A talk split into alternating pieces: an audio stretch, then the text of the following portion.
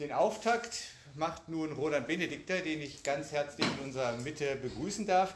Wir haben uns gefreut, dass er zugesagt hat, die Keynote für diese Sommerakademie zu halten. Er hat auch einen ziemlich weiten Anreiseweg hinter sich, ist aus Bozen zu uns gekommen auf einer ja, fast einer Odyssee-artigen Reise mit der Bahn, äh, in deren Folge so manches Hindernis zu überwältigen war. Umso glücklicher bin ich, Roland, dass du den Weg zu uns gefunden hast. Ein ganz herzliches Willkommen von meiner Seite. Ich glaube, erstmal hat er sich einen Applaus verdient dafür, dass du überhaupt gekommen bist. Ich habe nochmal die Vita von Roland Benedikter mir angeschaut und habe festgestellt, ich bin völlig überfordert mit der Aufgabe, wiederzugeben, was er in seinem Leben alles schon gemacht hatte drei Doktorhüte, Politologie, Soziologie und den dritten habe ich wieder vergessen. Bitte? Erziehungswissenschaft. Erziehungswissenschaft. Ähm, er war ähm, an zahlreichen Universitäten in aller Welt, unter anderem äh, an der Columbia Universität in New York, in, Berkeley, in Princeton, äh, an der University of California in Santa Barbara, in der Türkei, in Sofia, in verschiedenen Universitäten in Deutschland. Es ist eine unglaubliche akademische Vita. Wer also genauere Details haben will, den kann ich auf den einschlägigen Artikel in Wikipedia verweisen. Derzeit ist er tätig in Bozen bei einem internationalen Forschungsinstitut namens EURAC, Europäische Akademie für angewandte Forschung, ist, glaube ich, die richtige Übersetzung, ähm, wo er sich sehr intensiv auch mit dem Thema Europa beschäftigt, mit kulturellen Identitäten in Europa, er hat sich auch sehr interessiert für die verschiedenen Ethnien innerhalb Europas und wie ein Zusammenleben dieser Ethnien möglich ist. Hat vielleicht auch was mit seiner Südtiroler Heimat zu tun. Ich glaube, gebürtig in Bruneck, wenn ich das richtig gesehen habe. Und darüber hinaus war er auch in vielerlei Hinsicht in der Politikberatung tätig, ähm, für Abgeordnete im italienischen oder im, im Landesparlament vom Alto Adige, aber auch äh, in der bundesdeutschen Politikberatung Gegenwärtig gibt es auch noch weitere Commitments in Frankreich, habe ich vernommen. Also es ist eine wirklich reiche Vita. Und deswegen bin ich sehr glücklich, einen so kompetenten und beschlagenen Referenten heute bei uns begrüßen zu dürfen. Ich übergebe damit das Wort an Roland Benedikt. Dann nochmal ganz herzliches Willkommen. Ja, sehr vielen Dank. Sehr vielen Dank für, diese so freundliche, für diesen so freundlichen Empfang, lieber Christoph, liebe Christine. Danke auch an Hartmut, äh, der die Verbindung hergestellt hat. Ich freue mich sehr, mit Ihnen heute über das wichtige Thema Europas Zukunft sprechen zu dürfen. Wir haben uns im Deutschen Zukunftskreis, dem ich jetzt eine längere Zeit angehört habe, immer wieder für die deutsche Bundesregierung gefragt, wie geht es mit Europa weiter?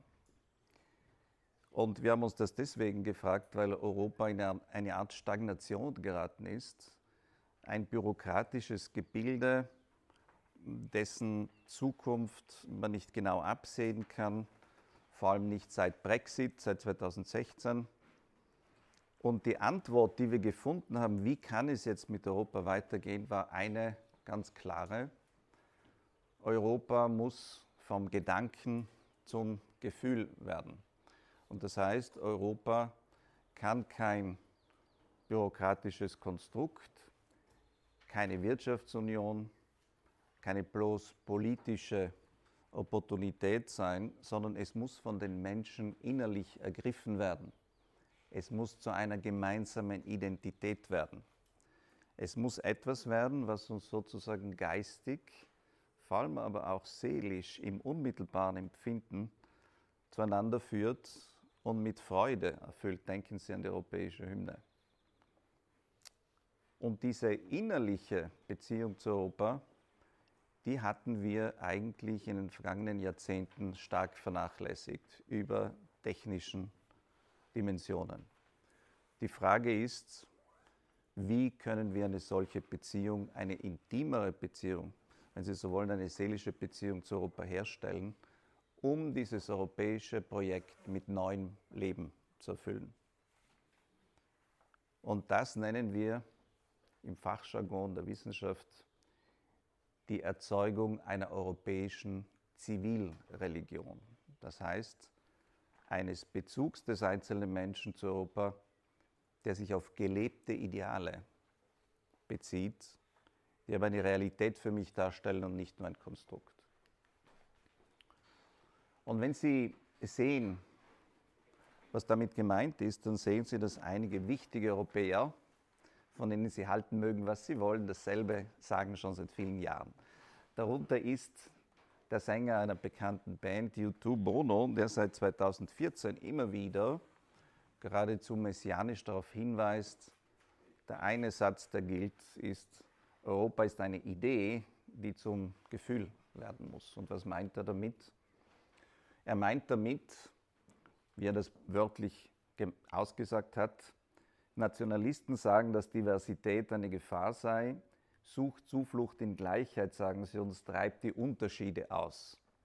Ihre Vision für die Zukunft sieht für mich stark nach der Vergangenheit aus. Ich liebe unsere Unterschiede, unsere Dialekte, unsere Traditionen, unsere Besonderheiten. Ich glaube, sie bieten Raum für das, was Churchill einen erweiterten Patriotismus nannte. Mehrere Zugehörigkeiten, sich überlagernde Identitäten, irisch in seinem Fall und europäisch zu sein, italienisch in meinem Fall und, und europäisch, nicht entweder oder, sondern sowohl als auch. Wirkliche Patrioten streben nach Einheit, nicht nach Homogenität. Dies wieder zu bekräftigen, ist für mich das eigentliche Projekt Europa, also das seelische, das Gefühlsprojekt Europa, auf das die Dauerhaftigkeit einer politischen Union unbedingt bauen muss. Um in diesen schwierigen Zeiten zu bestehen, muss Europa von einem Gedanken zu einem Gefühl werden. Also ich glaube, recht viel klarer kann man das nicht sagen. Und was Bono hier meint, ist nicht unbedingt die Integration von Migranten oder die Integration von nicht-europäischen Kulturen, sondern zunächst einmal ein europäischer Patriotismus, der uns sozusagen mit Stolz auf das Einige, auf unser Europa verbindet. Und wir haben im deutschen Zukunftskreis immer wieder darüber nachgedacht, was bedeutet das dann tatsächlich. Sie wissen, dass Europa Identität immer gebildet hat im Antlitz in der Auseinandersetzung mit dem sogenannten anderen, also mit denen, die nicht Europäer waren. Eine Zeit lang versuchten wir, die zu erobern, zu kolonialisieren, zu europäisieren. Später kam eine Phase, wo in einer reiferen äh, Geisteshaltung man versucht hat, das eigene besser zu begreifen im Unterschied zum anderen. Und wenn Sie heute dasselbe tun, und das haben wir immer wieder versucht, dann sehen Sie eigentlich in der Welt drei große Kräfte miteinander konkurrieren. Und das ist die USA nach wie vor, China als die große aufstrebende Macht und ihre Vasallen, ihre, ihr Umkreis und das einige Europa. Wir könnten darüber reden, warum das so ist. Äh, ich gehe darauf jetzt nicht ein, sondern sage Ihnen nur, wenn es drei große Kräfte gibt in der Welt und wir hier von Zivilreligion, von Identität, von einer geistigen, gefühlsmäßigen Identitätsbildung sprechen, als Grundlage für das künftige Europa, äh, wo bewegen wir uns dann eigentlich?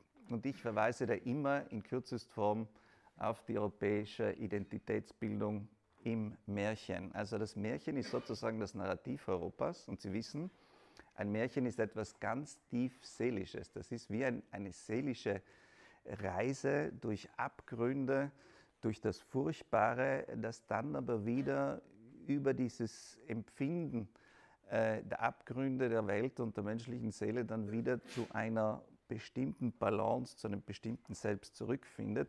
Und in diesem Weg erlebt äh, der Leser oder der, der Erlebende der dieses Märchen ähm, eben durchschreitet, eine Reise zu sich selbst, die aber letztlich immer in einer Heilung und in einer Balance besteht. Nun, wenn Sie dann äh, schauen, die zweite große Macht der heutigen Welt, die USA, haben keine Märchen.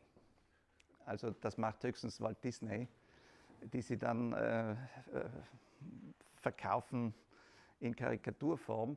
Was die Amerikaner aber originell als Kultur haben, ist die, der Superheld, also die Superheldengeschichte. Sie sehen das ja auch in den Blockbustern.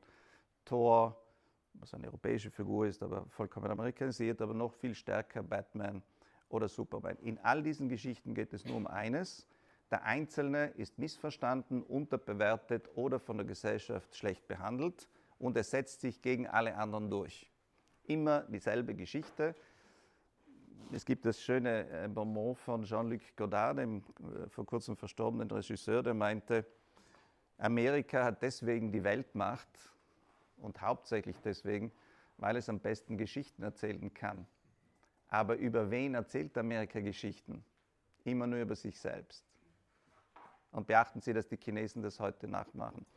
Amerika erzählt immer Superheldgeschichten, nicht über eine seelische Reise ins Selbst, aber in einer bestimmten Gemeinschaft, in einer Ortsgebundenheit, in, im Wald, auf den Feldern, in kleinen Dörfern, am Brunnen, wie in Europa, sondern der Superheld setzt sich meist mit Gewalt gegen die anderen durch. Äh, und das ist das vielleicht das Amerikanische, deswegen kosten diese Comics und entsprechenden Geschichten auch am meisten in Amerika. Nun, was wir aber nicht wissen und viel zu wenig sehen, ist, dass die Chinesen ein eigenes Identitätsnarrativ entwickelt haben, wo sie sozusagen ihre Seele, ihre wirkliche innere Kraft aufrufen und einer Gemeinschaft, einer Gesellschaft, einer politischen Union zuschreiben und zuordnen. Und das äh, sollten wir mehr beachten. Das sind die Erzählungen aus der Zeit der streitenden Reiche. Sie wissen, in, in, in China gab es eine lange Zeit lang mehrere gleich starke Teilreiche, die sich mehr oder weniger gegenseitig gelähmt haben, permanent Krieg geführt haben, aber wo niemand sozusagen die Oberhand gewonnen hat über eine sehr lange Zeit. Und diese unglaublich komplexe Situation, dass ich ein Reich von sechs bin, die permanent gegeneinander äh, die, die, die Balancen verschieben, Vorteile suchen, in einer absolut machiavellistischen Art sich gegenseitig zu übervorteilen suchen, wo man aber immer auch aufpassen muss, weil man ja nur einer ist, dass man überlistet wird von den anderen, hat zu einer Grundsatzerzählung geführt in China, einem Identitätsmotiv, und das besteht in den sogenannten Schlauheitsgeschichten. Wenn ich es ganz vereinfachend sagen darf, du kannst dich auf niemanden verlassen, sondern nur auf deine Familie, auf deinen engsten Kreis und zweitens, pass auf, du magst der schlauste Mann der Welt sein oder schlauste Frau. Da draußen ist immer einer, der ist noch schlauer als du. Gesellschaftliches Misstrauen im Grunde, Gruppenbildung, aber nicht unbedingt nationale Identität oder nationale Einheit als eines der Grundmotive der chinesischen äh, Identitätsbildung, also sei schlau. Das ist etwas komplett anderes als sei seelisch bereit zu reifen wie in Europa oder als sei durchsetzungsfähig als Einzelner, um das Exempel der Individualität zu statuieren wie in den USA. Wenn Sie das ernst nehmen, und ich kann es hier nur in Kürzestform tun, aber das wäre eine Vertiefung wert dann anhand von vielen Beispielen, dann folgen daraus tatsächlich im Laufe der Geschichte drei seelisch begründete Sozialmodelle. Und mit seelisch meine ich natürlich auch eine Formation der Identität, die über Sprache, die über Symbole, äh, die über bloße kulturelle äh, Merkmale hinausgeht. Das erste ist das europäische Modell, das ich immer kennzeichne mit der Trinität Freiheit, Gleichheit, Brüderlichkeit. Das ist sozusagen der Beginn Europas Freiheit im Geiste, im Kulturleben, dort muss totale Konkurrenz herrschen. Brüderlichkeit im Wirtschaftsleben, dort sollten wir kooperieren. Und Gleichheit im Rechtsleben vor den Gesetzen, in der Politik, in der Verhandlung des gesellschaftlichen Prozesses sollten wir uns als Gleiche begegnen. Das ist das europäische Ideal. Das stammt sozusagen aus dieser seelischen Balance, die sich unter anderem in den Märchen herausgebildet hat über einen langen Zeitraum aus dem Volkswissen in, in einer gemeinschaftlichen Erzählung, die die Märchen darstellen, und findet letztlich in Aufklärung und deutscher Klassik, aber dann auch über verschiedene weitere Schritte diese gesellschaftliche Ausprägung, die drei Rufe Freiheit, Gleichheit, Brüderlichkeit, die zugleich eben Ordnungsrufe für die einzelnen Sektoren einer ausdifferenzierten Gesellschaft darstellen. Wenn das in Europa so ist, dann ist es in Amerika etwas anders. Amerika ist auch eine Demokratie, aber die amerikanische Demokratie und die amerikanische Freiheit schmeckt anders als die europäische. Sie schmeckt insofern anders, als sie radikaler gefasst wird, viel individueller gefasst wird und als sie sehr oft in der Praxis um den Preis von Brüderlichkeit zugunsten von Wettbewerb und um den Preis von Gleichheit zugunsten von Eliten, von besonders durchsetzungsfähigen Bevölkerungsteilen erfolgt. Das heißt nicht, dass ich damit die amerikanische Gesellschaft oder Kultur oder das Identitätsnarrativ abwerte, ganz im Gegenteil. Wir sollten das sehr hoch schätzen. Wir sollten aber auch verstehen, dass das nicht das europäische Identitätsmotiv ist. Und der Effekt dieses Identitätsmotivs im sozialen, also das Gesellschaftsmodell, ist Stärke. Ich würde das umgekehrt, wenn Sie von Stärke mal nicht so viel halten, dann würde ich es Dynamik nennen.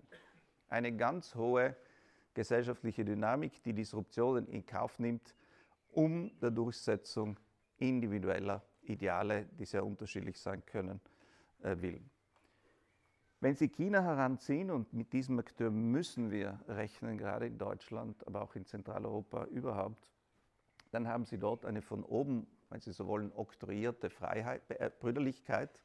Das heißt, ein fast kommunistisches Ideal ohne jede Individualität. Eine, eine sozusagen obsessive oder autoritäre Brüderlichkeit, die aber den Preis von Freiheit und Gleichheit erkauft wird. Also Gleichheit dürfen Sie sich in dieser kommunistischen Gesellschaft Chinas nicht erwarten. Wer von Ihnen dort war, weiß, äh, was heute dort geschieht. Millionen von Menschen in Konzentrationslagern, Hunderttausende Hinrichtungen, äh, massive Aufrüstung, Kriegsdrohungen gegen alle Nachbarn. Das ist eine Art Brüderlichkeit nach innen, die gleichzeitig kein, keinen Schimmer von Freiheit äh, zulässt, und zwar immer weniger speziell seit der Zerschlagung von Hongkong, aber wir sehen das auch an anderen Orten. Wenn Sie das zusammenfassen, und das ist auch schon die ganze Prämisse, dann würden wir sagen, also wenn wir von Gefühl reden als Voraussetzung einer Einheit Europas, ja, als, dass, dass ich als Individuum mich innerlich verbinde mit einem, mit einem Geist, mit einem Ideal, und wenn wir es Zivilreligion nennen, dann wäre Europa sozusagen die einzige Gegend, und das ist unser Alleinstellungsmerkmal, die Freiheit, Gleichheit und Brüderlichkeit, und das ist entscheidend, ausgewogen, gleichberechtigt und im Dialog verwirklicht. Wenn es uns gelingt, das, das Geistesleben, das Kulturleben freizuhalten, das Wirtschaftsleben brüderlich, zum Beispiel Wohlfahrtsstaat oder auch soziale Marktwirtschaft und die Politik und den Rechtszugang gleich für alle, Rechtsstaatlichkeit. Und wenn es uns gelingt, alle drei diese Stränge zu verwirklichen, dann haben wir ein begeisterndes Ideal, mit dem wir uns gefühlsmäßig verbinden können und das ist die Balance der Freiheit in Gerechtigkeit. Vergleichen Sie das mit dem heutigen Amerika diejenigen, die von Ihnen dort waren, wissen, äh, wovon ich spreche. Vergleichen Sie das vor allem mit dem heutigen China und seinen ganzen Alliierten, die sich heute auftun, von Südafrika bis zu verschiedenen anderen afrikanischen Ländern, Iran, Saudi-Arabien seit kurzem, das abdriftet in die chinesische Richtung, natürlich Russland mit seinem Krieg gegen uns, also gegen das westliche Lebensmodell. Dann sehen Sie, dass China überhaupt nicht diese Balance zwischen diesen drei Idealen hat, sondern eben eine meines Erachtens falsche Konzeption oder jedenfalls nicht menschheitsgemäße Konzeption von Brüderlichkeit, die erkauft ist um die beiden anderen Teile. Also wenn Sie so wollen, was mich an Europa begeistert und warum Europa die Hymne der Freude hat, ist, weil es Freiheit, Gleichheit und Brüderlichkeit gleichermaßen und im Balance durchführt in seinem Gesellschaftsprozess. Und wenn Sie das ein bisschen auch an unsere Gesellschaft jetzt auf unsere Gesellschaft projizieren, dann sehen Sie tatsächlich, das ist das Grundgefühl dieser Freiheit, wie sie sich bei uns abspielt. Das, dieses Grundgefühl ist ein ganz anderes als in den USA etwa und selbstverständlich ein ganz anderes als in China. Ich bin überzeugt, dass wenn wir Freiheit, Gleichheit und Brüderlichkeit gleichermaßen sozusagen schaffen, weiterhin in Balance in dem Prozess zu verwirklichen, und wir könnten darüber genau reden, was das dann politisch bedeutet, dann haben wir tatsächlich einen Ansatz, wo der Geist des Griechentums, also eine Art tiefe Verbundenheit mit dem Ganzen, aber in größter Demut, in größter äh, Verfügbarkeit auch für die Welt, dass sich dann später im Katholizismus, im Christentum in, in verschiedenen Formen aufhebt und dann auch rituell Gestalt annimmt, dass sich also hier sozusagen der abendländische Strang in, ein, in einem guten, offenen politischen Modell weiter äh, bilden kann und dass, dass das dann auch ideal, ein Ideal ist, wenn wir es einmal verstehen. Freiheit, Gleichheit, Brüderlichkeit in ausgewogener Weise als Gesellschaftsprozess, mit dem wir uns auch im Gefühl verbinden können. Und das wäre sozusagen mein Zusatz zu Bono. Bono sagt, ja, Europa ist nur eine Idee, die muss jetzt zum Gefühl werden. Die Frage ist eben wie. Und mein Weg, ich darf Ihnen das hier nur andeuten, ginge in diese Richtung. Konzentrieren wir uns auf diese drei Bausteine und ihre Balance. Das macht uns in der Welt einzigartig und darauf können wir stolz sein und das sollen wir auch erspüren, was das bedeutet.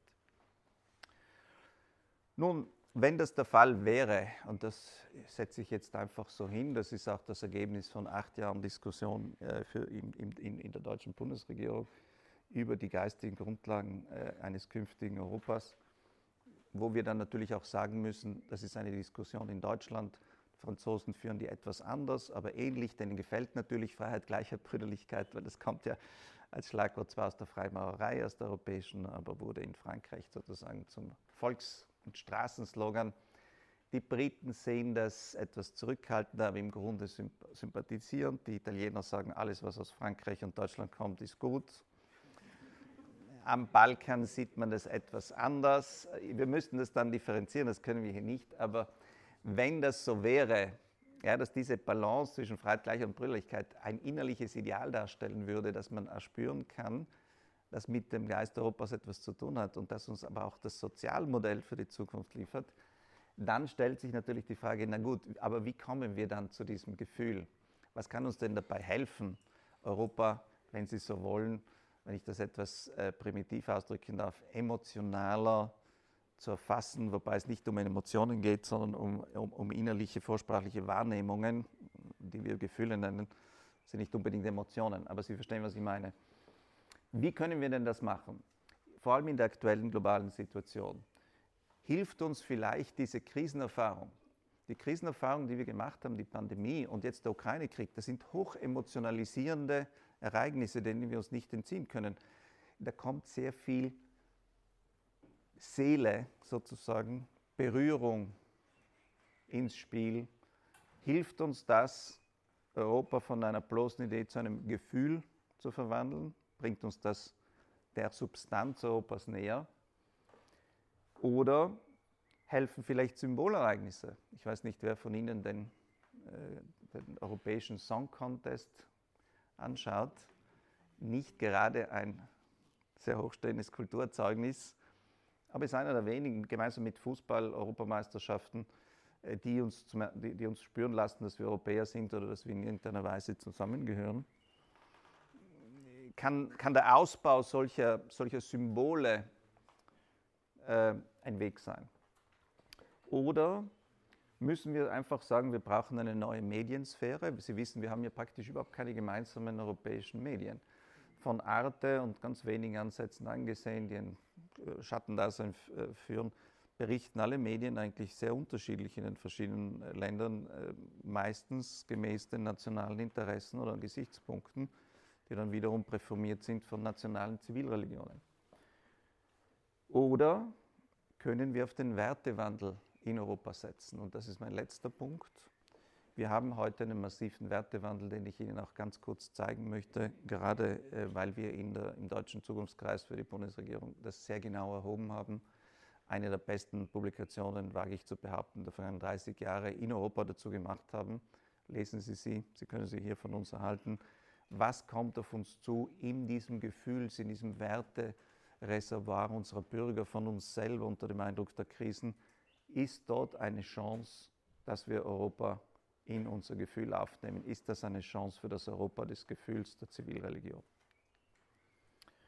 Nun, um das zu verstehen, müssen wir uns zweitens die globalen Rahmenbedingungen anschauen, in denen wir uns heute bewegen.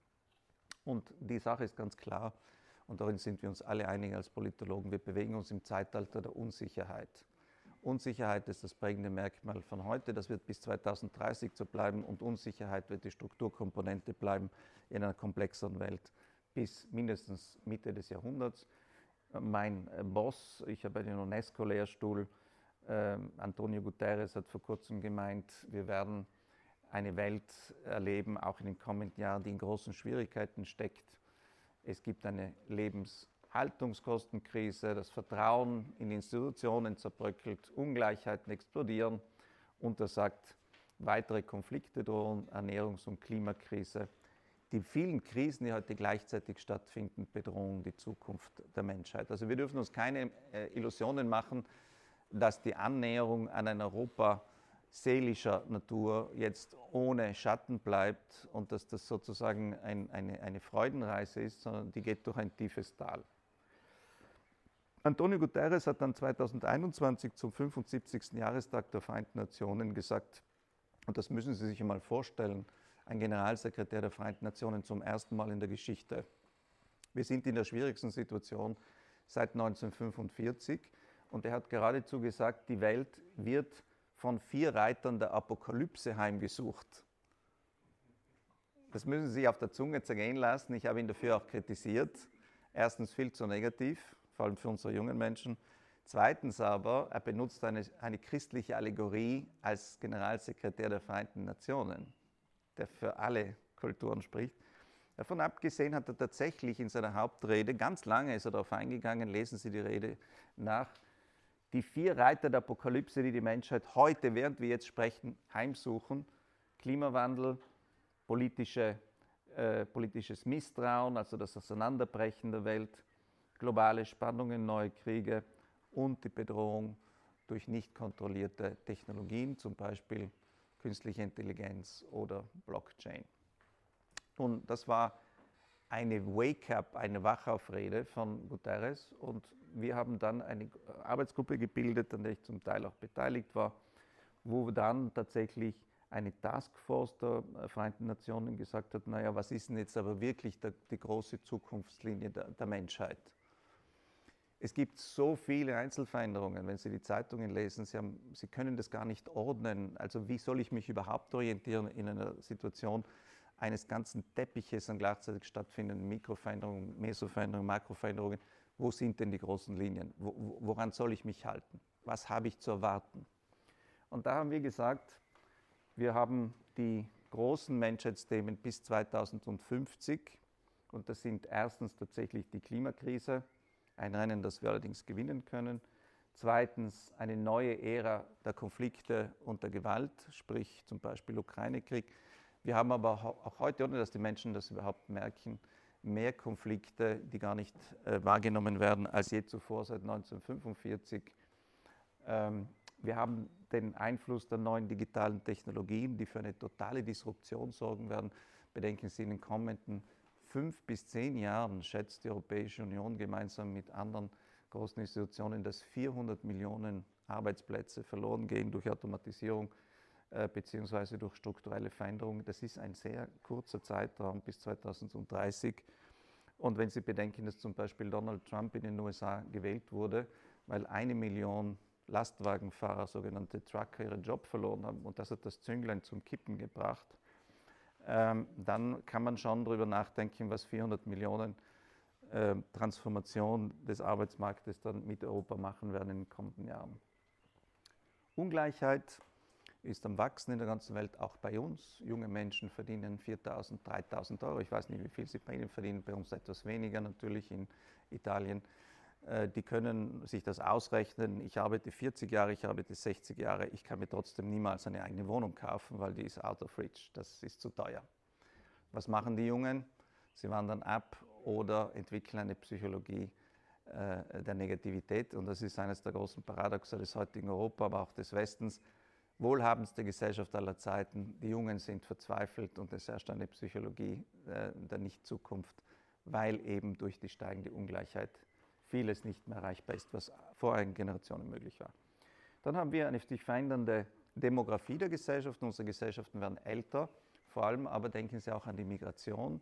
Gesellschaften werden permeabler durch neue technologische Möglichkeiten und das verändert die gesamte Bevölkerungsstruktur Denken Sie zum Beispiel daran, dass die Fruchtbarkeit, und das ist ein großes Menschheitsthema, das hier in Deutschland massiv unterschätzt wird, die Fruchtbarkeit hat seit den 1980er Jahren um 50 Prozent abgenommen. Stellen Sie sich vor, die Wirtschaft hätte um 50 Prozent äh, abgenommen, dann gäbe es in Deutschland nicht nur eine Revolution, sondern da, hätte, da hätten, könnten wir keinen Stein mehr äh, vom anderen äh, unterscheiden. 50 Prozent Fertilitätsabnahme wir gehen davon aus, dass die Menschheit gegen Mitte des Jahrhunderts 2060 10 Milliarden erreichen wird. vielleicht auch 10,5 Milliarden, das ist der Höhepunkt. Dann geht die Menschheit zurück und zwar dramatisch, außer wir finden Möglichkeiten, das äh, zu verhindern, beziehungsweise wir finden Möglichkeiten, den umliegenden Raum zu besiedeln, was ganz sicher 100 Prozent wie der Samen in der Kirche kommen wird. Wir werden uns in dieser nächsten und übernächsten Generation über die Erde hinaus bewegen. Das wird eine ganz neue Menschheit erzeugen, natürlich auch eine andere Religion. Das wird unseren Blickpunkt verschieben, die Erfahrung des Raums, wenn der Mensch zu einer raumfahrenden Spezies wird. All das wird kommen. Veränderung der Bevölkerung. Sechstens, äh, die große Geschichte mit der Gesundheit. Wir sind jetzt dabei, und zwar seit 2013, ich kann das hier nur andeuten, hat Google eine eigene Firma gegründet, um bis 2050 die Unsterblichkeit des Menschen Realität werden zu lassen. Anfangskapital 6 Milliarden Dollar. Ich weiß, dass wir alle skeptisch sind. Wollen wir das überhaupt? Sind dann andere Fragen. Es stellen sich profunde ähm, ähm, äh, ethische, äh, moralische, aber auch anthropologische Fragen. Äh, es stellt sich die Frage nach der Machbarkeit, ob das nicht eine selbsterfüllende Prophezeiung aus Profitgründen sein will. Jedenfalls diese ganze Geschichte, der menschliche Körper wird zum Objekt der Verfügbarkeit des Menschen und damit die Lebenszeit, die Lebenserwartung, die Optimierung. Das wird einen massiven Umbruch nicht nur in der Weltwirtschaft auslösen, denn das Erste, was Sie sich kaufen, ist weitere 150 Jahre Lebenszeit. Also wenn Sie 30.000 Euro haben oder ich weiß nicht, wie viel Sie haben, wahrscheinlich, wahrscheinlich 50.000, dann, ähm, dann kaufen Sie sich nicht mehr einen Mercedes als das große Lebensziel, sondern Sie kaufen sich 30 Jahre mehr Lebenszeit, weil wenn Sie 30 Jahre mehr Lebenszeit haben, dann haben Sie genügend Zeit, das Geld zu verdienen, um sich den Mercedes zu, zu kaufen. Und Sie leben vor allem auch noch länger. Also reine Logik. Die, der Gesundheitsbereich wird zu einem ganz großen Treiber der Weltveränderung werden, wie immer wir das auch angehen.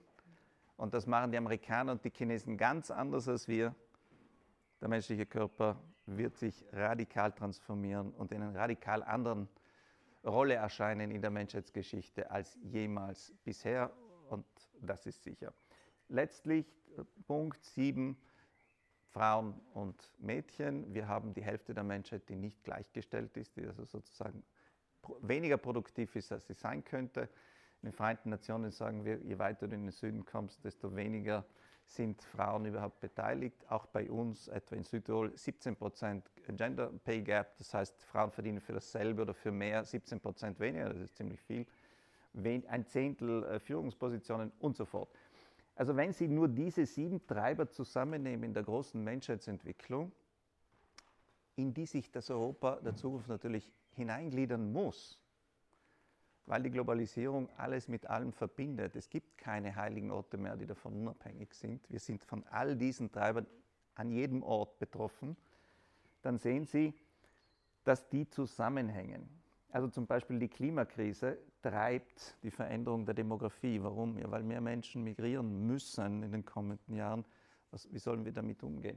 Wenn Sie nur diese Thematik zusammennehmen mit der, dann wird es schon super kompliziert und komplex. Wie wollen Sie so einen Prozess von zwei Makrotreibern steuern, die sich noch dazu gegenseitig überlagern und verbinden? Dann kommt dazu die, die kriegerische Auseinandersetzung, neue expansive Mächte. China und Russland bauen an einer zweiten Weltordnung. Die wollen zwei Globalisierungen statt einer. Die wollen also das gesamte System liberaler Weltordnung, das auch bei unserer Einleitung angeklungen ist, auf den Kopf stellen, beziehungsweise mit einer eigenen autoritären äh, Ordnungsidee äh, ersetzen, bis zum Ende des Jahrhunderts, aber vielleicht schon bis zur Mitte des Jahrhunderts entscheidend flankieren. Naja, jetzt setzen Sie das zusammen in einer Zeit, in der die Klimakrise große Bevölkerungswanderungen auslöst und in der gleichzeitig die digitalen Technologien komplett neue Möglichkeiten der Veränderung des menschlichen Körpers, aber auch unserer Kommunikation und Information ermöglichen, dann haben Sie nur mit diesen Elementen schon eine Komplexität der Veränderung, die ganz schwer handhabbar ist und, und die wir in den Griff kriegen müssen, wenn wir überhaupt äh, die Menschheitszukunft gestalten und nicht nur erleben oder erfahren wollen. Und Europa ist hier natürlich inbegriffen. Wir könnten jetzt auf die einzelnen Punkte näher eingehen, das tue ich hier nicht. Sie können sich das dann selber anschauen, wenn Sie wollen. Das sind die offiziellen Darstellungen, die wir in den Vereinten Nationen äh, dazu produziert haben. Das, also das sind diese sieben Punkte, äh, die ich erwähnt habe, die dann herabgebrochen werden müssen, natürlich in ihren Eigenheiten und die, wenn wir sie zusammenschauen, uns einen Blick über das Ökosystem geben, in dem sich Europas Zukunft abspielen wird in den kommenden Jahrzehnten, ob wir das wissen und wollen oder nicht.